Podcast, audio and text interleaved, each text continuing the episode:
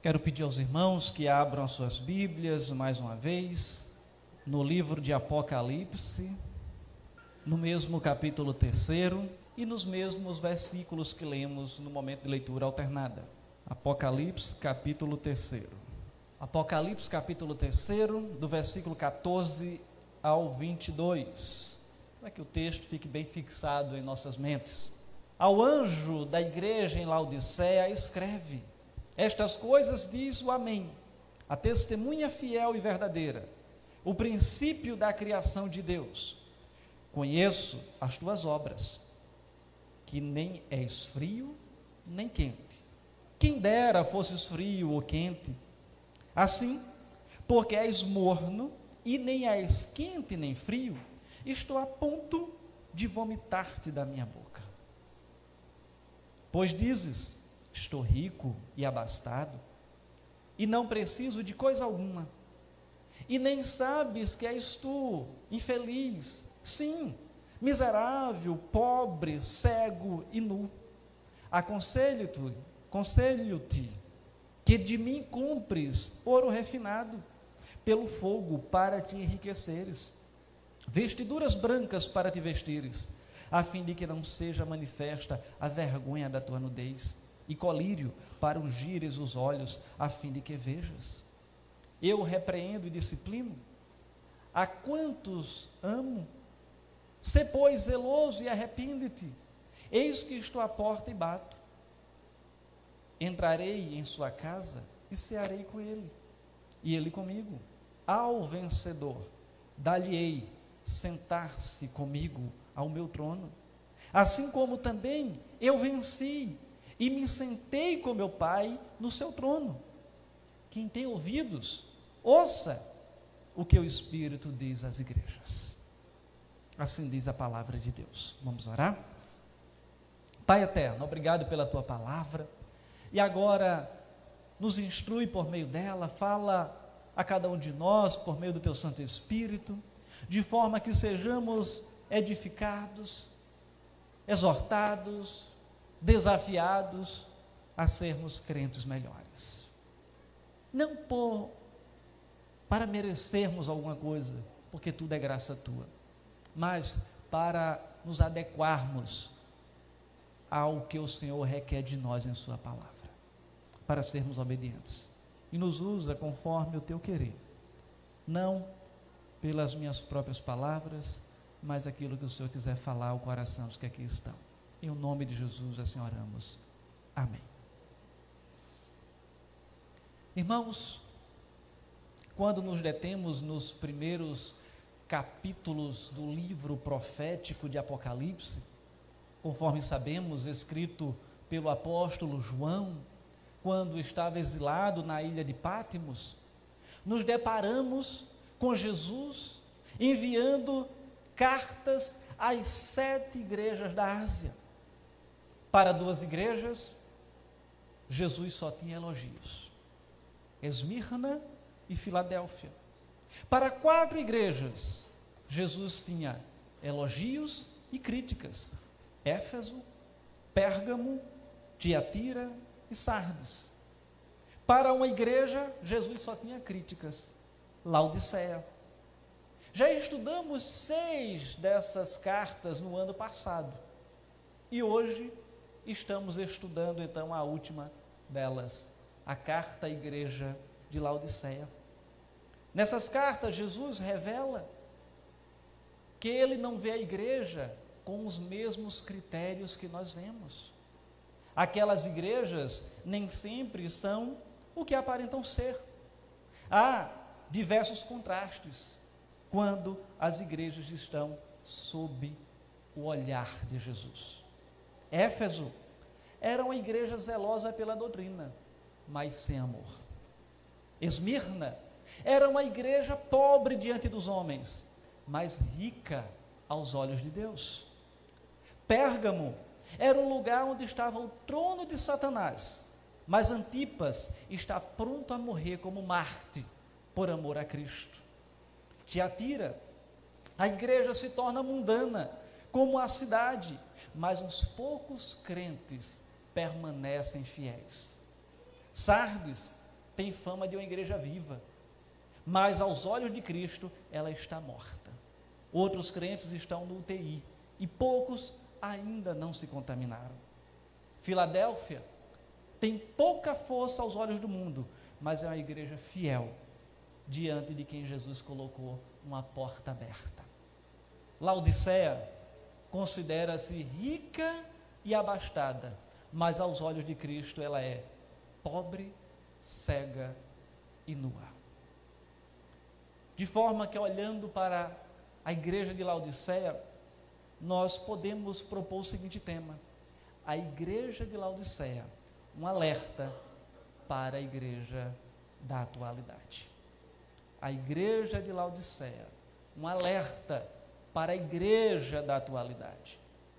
De todas as cartas às igrejas da Ásia, esta é a mais severa. Jesus não fez nenhum, sequer nenhum elogio a esta igreja. A única coisa boa em Laodiceia, talvez era a opinião dela mesma. A igreja tinha opinião sobre si, dizendo que era rica, que era bastada, que não precisava de ninguém. E quando se olha para a história daquela cidade, a cidade de Laodiceia, ela foi fundada no ano 250 a.C. por Antíoco da Síria, Síria. E a cidade era importante também pela sua localização. Ficava no meio das grandes rotas comerciais da época. Era então uma cidade rica e abastada. Na cidade havia teatros, estádios, ginásios, algo que só as grandes cidades tinham naquela época muito diferente né, de hoje, né, os grandes ginásios estão nas grandes cidades. Era também a cidade dos banqueiros, das grandes transações comerciais. Podemos dizer que era uma São Paulo da vida, né, onde tem as grandes transações comerciais aqui na América Latina. A igreja, por outro lado, ela, nesse contexto, se adequa à realidade da cidade ela tinha a cara daquela cidade. Em vez de transformar a cidade pelo evangelho, a igreja ela tinha se adequado ao que aquela cidade vivia. Laodiceia era a cidade da, do jeitinho, a cidade da negociação. E a igreja também tornou-se uma igreja do jeitinho, dos ajustes. Negociava, inclusive, os seus princípios e valores. Os crentes eram fracos, sem entusiasmo, debilitados no caráter, sempre prontos a se comprometerem com o mundo e descuidados da fé. Que igreja era essa? Eles pensavam que todos eram boas pessoas. Eles estavam satisfeitos com a sua vida espiritual. A igreja de Laodiceia era a igreja do momento, a igreja popular, satisfeita com a sua prosperidade, orgulhosa dos seus membros ricos, e a religião deles era apenas nominal. O reverendo Hernandes, comentando esse texto, citando George Led, ele diz o seguinte: a carta não menciona perseguições pelo pessoal de Roma, dificuldades com os judeus nenhuma, ou qualquer tipo de falsos mestres dentro da igreja. Laodiceia era muito parecida com a igreja de Sardes. Um exemplo de cristianismo nominal acomodado. Mas a maior diferença é que em Sardes havia um núcleo de pessoas que haviam preservado a fé. Enquanto que Laodiceia estava tomada pela indiferença. Tanto fez como tanto faz. Provavelmente muitos membros da igreja participavam ativamente da alta sociedade e esta riqueza econômica exerceu uma influência mortal sobre a vida espiritual da igreja. Não estou dizendo que ter posses, ter riquezas, é pecado. Depende do uso que você faz. Depende se a riqueza tomar o coração. Porque eu conheço pessoas que Deus abençoou e são abastadas, mas elas abençoam o reino de Deus com aquilo que Deus tem dado para elas. A cidade de Laodiceia, ela se destacava por quatro características. A primeira, conforme eu já mencionei, ela era um centro bancário e financeiro de negociações. Era uma das cidades mais ricas do mundo, lugar de muitos milionários, podemos dizer assim. E interessante que no ano 61 depois de Cristo ela foi devastada por um terremoto e ela foi reconstruída pelos próprios cidadãos sem aceitar um centavo do Império Romano. Ou seja, era de fato uma cidade rica. Os habitantes se orgulhavam de sua riqueza. A cidade era tão rica que não sentia necessidade de Deus. Aquela cidade também era um centro têxtil, um centro de indústria de tecidos. Em Laodicea se produzia a chamada lã negra, oriunda de ovelhas negras, uma lã especial, famosa no mundo inteiro, e a cidade se orgulhava desse tecido que ela produzia. Mas aquela cidade também era um centro médico de importância da época. Ali existia uma escola de medicina famosíssima. Fabricava-se ali também dois ungüentos quase milagrosos para os ouvidos e os olhos. Era o chamado pó frígio, para fabricar uma espécie de pomada e também um colírio, que era o remédio mais importante produzido na cidade. E esse colírio era exportado para todos os centros populosos do mundo. E por fim, aquela cidade também era um centro de águas termais. A cidade tinha tudo, né? A região era formada por três cidades: Colossos, Hierápolis e Laodiceia. Em Colossos ficavam as fontes de águas frias. Em Herápolis havia uma fonte de água quente, que em seu curso sobre o planalto, a planície, tornava-se morna. E nesta condição ela chegava em Laodiceia, morna. Tanto as águas quentes de Herápolis, como as águas frias de Colossos eram terapêuticas. Mas as águas mornas de Laodiceia eram intragáveis, para nada serviam. E olhando para todo esse contexto, vamos identificar algumas ações por parte de Cristo para com aquela igreja. Jesus, o que é que ele faz? Primeiro, ele faz um diagnóstico daquela igreja. O Cristo, que está no meio dos candeeiros e anda no meio da igreja, ele sonda a igreja de Laodiceia e chega ao seguinte diagnóstico. A igreja, do versículo 16 ao 17, vamos ver o que? Assim porque és morno e nem és quente nem frio, estou a ponto de vomitar da minha boca. Lembram de Herápolis, Herápolis, lembram de Colossos? Água quente, água fria, água morna. Então vejam as conexões. Aquela igreja tinha perdido o seu vigor. Aquela igreja tinha perdido seus valores. Aquela igreja tinha perdido sua visão. Aquela igreja tinha perdido suas vestimentas. A vida religiosa da igreja de Laodiceia era relapsa. Parecia que eles tinham tomado um banho morno de religião. Jesus identificou a falta de vigor espiritual na igreja. E ali, isso era um problema. Jesus e Satanás conheciam a situação daquela igreja. E nada então se informa sobre tentação, perseguição, negação, apostasia ou abalos naquela igreja, porque ela estava, vamos colocar numa outra expressão, conforme Satanás gosta. Indiferente. E o problema da igreja de Laodicea não era teológico nem moral. Não havia falsos mestres, nem heresias escancaradas, não havia um pecado de imoralidade, nem um engano, mas havia a apatia espiritual. Estavam mornos. O que faltava à igreja era então esse vigor espiritual. A vida espiritual da igreja era morna, indefinível, apática, indiferente e nauseante. A igreja era acomodada. O problema da igreja não era heresia, mas era indiferença. O vigor espiritual, então, estava ali quase que esquecido naquela igreja. E assim, vale ressaltar que era como se aquela igreja precisasse então ser cutucada de alguma maneira para que ela pudesse acordar e sair da sua indiferença. Trazendo um exemplo. Quando você vai fazer um churrasco e aquele fogo ele está ali querendo apagar, que é que você faz? Pega uma varinha, começa a cutucar as brasas para ela acender, abana um pouquinho, até a chama se estabelecer. E não era diferente na vida daquela igreja, e talvez não seja diferente na minha e na sua vida.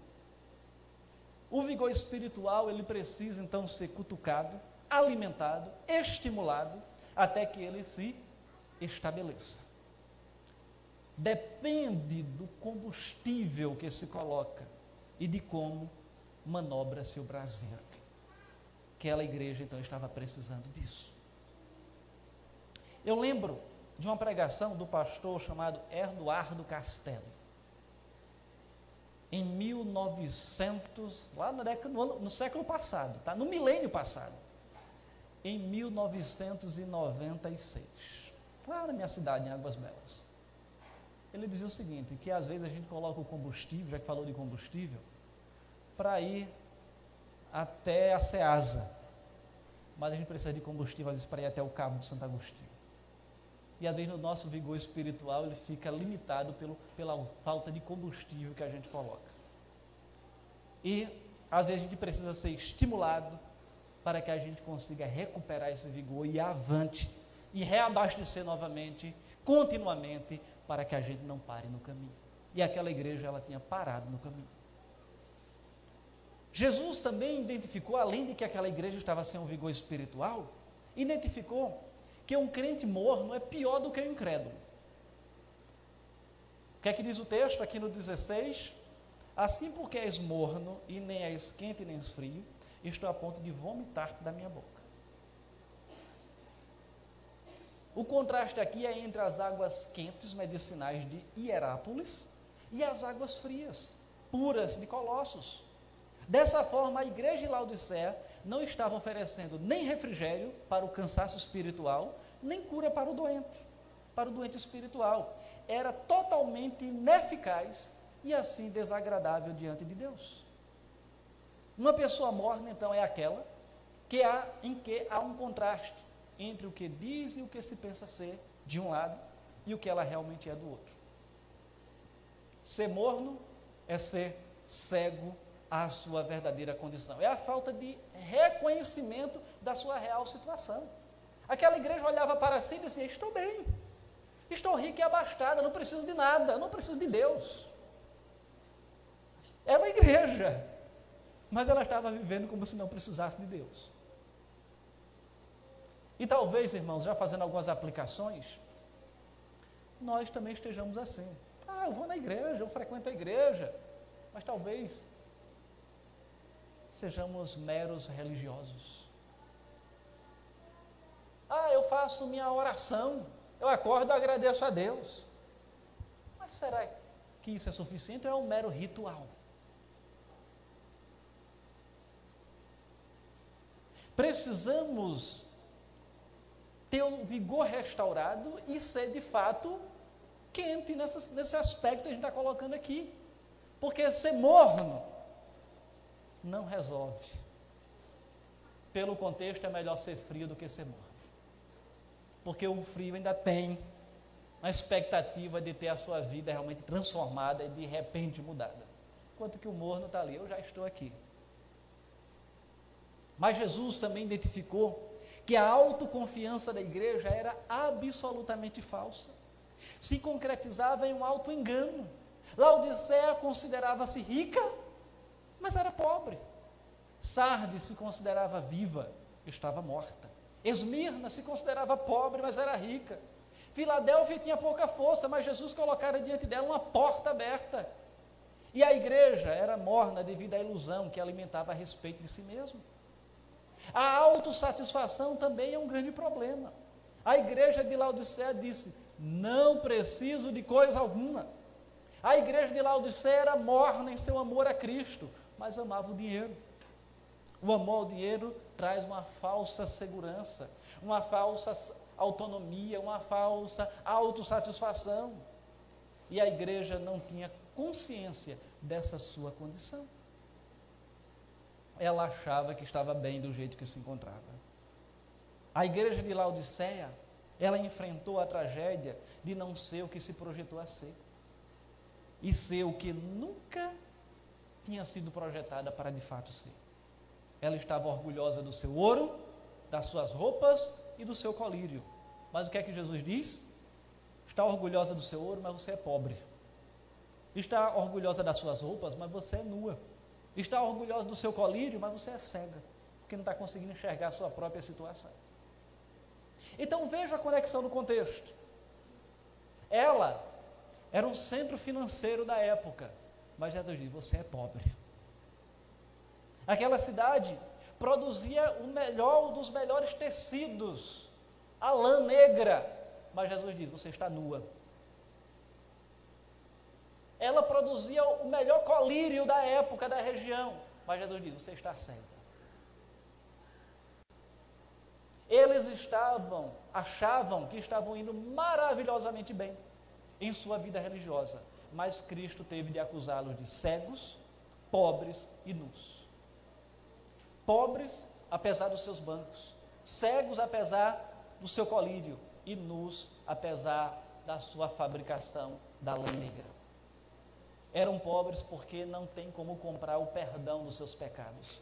São nus porque não têm roupas adequadas para se apresentarem diante de Deus. E são cegos porque não conseguem enxergar a sua pobreza espiritual. Jesus ainda revelou que um crente morno, em vez de ser o seu prazer, provoca náuseas. E você só vomita o que ingeriu, só joga fora o que está dentro. Ou seja, era aquilo que Jesus diz: olha, você está a ponto, estou a ponto de lançar você fora. A igreja de Laodiceia era de Cristo, mas em vez de dar alegria, estava provocando-lhe náuseas. Ou seja, vida de santificação, de consagração a Deus não existia mais. Ela estava olhando para si mesma. Mas ao final, o próximo do final, Jesus agora traz alguns conselhos. Veja o que diz o versículo 18. Aconselho-te que de mim compres ouro refinado, pelo fogo, para te enriqueceres, vestiduras brancas para te vestires, a fim de que não seja manifesta a vergonha da tua nudez, e colírio para ungires os olhos, a fim de que vejas. Cristo se apresenta à igreja agora como vendedor. Adquira de mim. Cristo prefere dar conselhos, ele simplesmente não manda, ele é o Senhor dos Senhores, poderia mandar, mas ele traz alguns conselhos. E vamos então perceber que Cristo apresenta-se então como esse vendedor e diz: compra de mim. Ele apresenta a igreja então como esse mercador. E seus produtos são essenciais e seu preço é de graça. Eles são pobres, mas Cristo diz: Eu tenho ouro. Eles estão nus, mas Cristo diz: Eu tenho roupas. Eles são cegos, mas Cristo diz: Eu tenho o colírio para os teus olhos, para que você enxergue de maneira adequada. E Cristo exorta a igreja a adquirir ouro para a sua pobreza, vestimentas brancas para a sua nudez, seria o processo de santificação, e, consequentemente, o colírio para a sua cegueira, ou seja, enxergar a sua real situação e mudar. E dessa forma, vamos então perceber que Jesus, na sequência, convida aquela igreja para a comunhão. Antes ele diz: Eu repreendo e disciplino a quanto amo, só pois, se pois zeloso e arrepende-te. Então ele diz: Olha, eu tenho isso aqui para te entregar de graça: o colírio, o ouro, as vestes reconhece a tua situação e se arrepende. Pois eu estou te repreendendo, eu estou disciplinando porque eu te amo. É por isso que eu estou lhe repreendendo, lhe apertando um pouco aqui. E ao final ele diz: Eu estou batendo, ó, estou convidando. Muitas vezes a gente utiliza muito esse versículo 20, né? Para dizer para o incrédulo: Jesus está batendo a porta do seu coração. Vem, se arrepende Mas está falando para a igreja aqui. Está falando para descrente, não. Eis que estou à porta e bato. Se alguém ouvir a minha voz e abrir a porta, entrarei em sua casa e cearei com ele e ele comigo. Então Jesus está dizendo: tenha comunhão comigo, igreja. Se relacione comigo, é, Laodiceia. Então, Cristo, o Senhor da igreja, ele está pelo lado de fora daquela igreja. Irônico isso, né? A igreja, ela não tinha comunhão com ele. E Cristo faz um apelo pessoal. A salvação é uma questão totalmente pessoal. Enquanto muitos batem a porta, outros são convidados por ele. Cristo então vem e se coloca diante daquela igreja dizendo: Eu estou aqui, se arrepende e vem. Cristo mostra a necessidade daquela igreja para que ela se voltasse para Ele. E talvez seja a nossa realidade, a realidade de cada um de nós hoje, de parar, refletir e dizer: como é que eu estou? Será que eu estou precisando me voltar para Cristo como aquela igreja? Ou será que eu estou contente achando que a minha vida está bacana? Mas talvez eu mesmo não esteja me enxergando, enxergando o meu estado, enxergando a minha situação. E precisa fazer essa autoavaliação. E dizer: eu preciso voltar a atender essa porta que está sendo batida aqui. Porque talvez a gente esteja sendo indiferentes, talvez nem crente nem frio, nem quente nem frio, mas morno. E ser morno não é boa coisa. Ser morno não é boa coisa como é que nós estamos. Mas o interessante é que na sequência, Cristo faz promessas para aquela igreja. No próprio versículo 20, ele diz: Entrarei, aquele que abrir a porta, entrarei em sua casa e cearei com ele, ele comigo. Ele promete então comunhão. Ele promete estar caminhando com aquele que está com ele. E ao final, no 21, lhes ao vencedor, dar-lhe-ei o sentar-se comigo no meu trono, assim como também eu venci e me sentei com meu Pai no seu trono. Ou seja, é a garantia da vida eterna. É a garantia de estar na eternidade junto com Deus. Essa vida, ela é passageira. Ela passa rápido. Irmão Bosco, na outro dia estava conversando aqui, né, irmão Bosco? Estava dizendo, passa rápido a vida, né? E às vezes a gente sonha, ah, eu vou fazer isso, vou fazer aquilo. Quando a gente menos espera, o tempo passou. Estava vendo esses dias recordando que eu cheguei aqui em Recife ontem. Já se foram agora em fevereiro, 21 anos. Então o tempo passa rápido. Eu cheguei aqui, Sérgio, Sila, Camila eram ainda pequenos. Hoje já estão aí, quase todos casados, daqui a pouco já vem filhos. Então o tempo passa rápido. De forma que nós precisamos estar atentos àquilo que Deus tem nos chamado a fazer, a viver. Hoje estamos aqui vivos, mas você sabe que vai estar daqui a meia hora?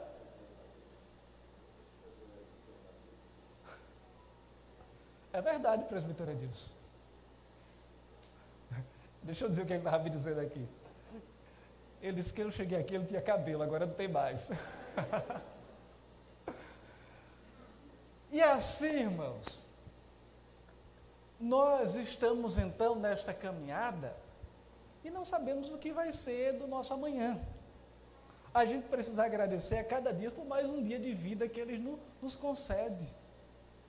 Às vezes vem os momentos de, de aperto, né, Augusto?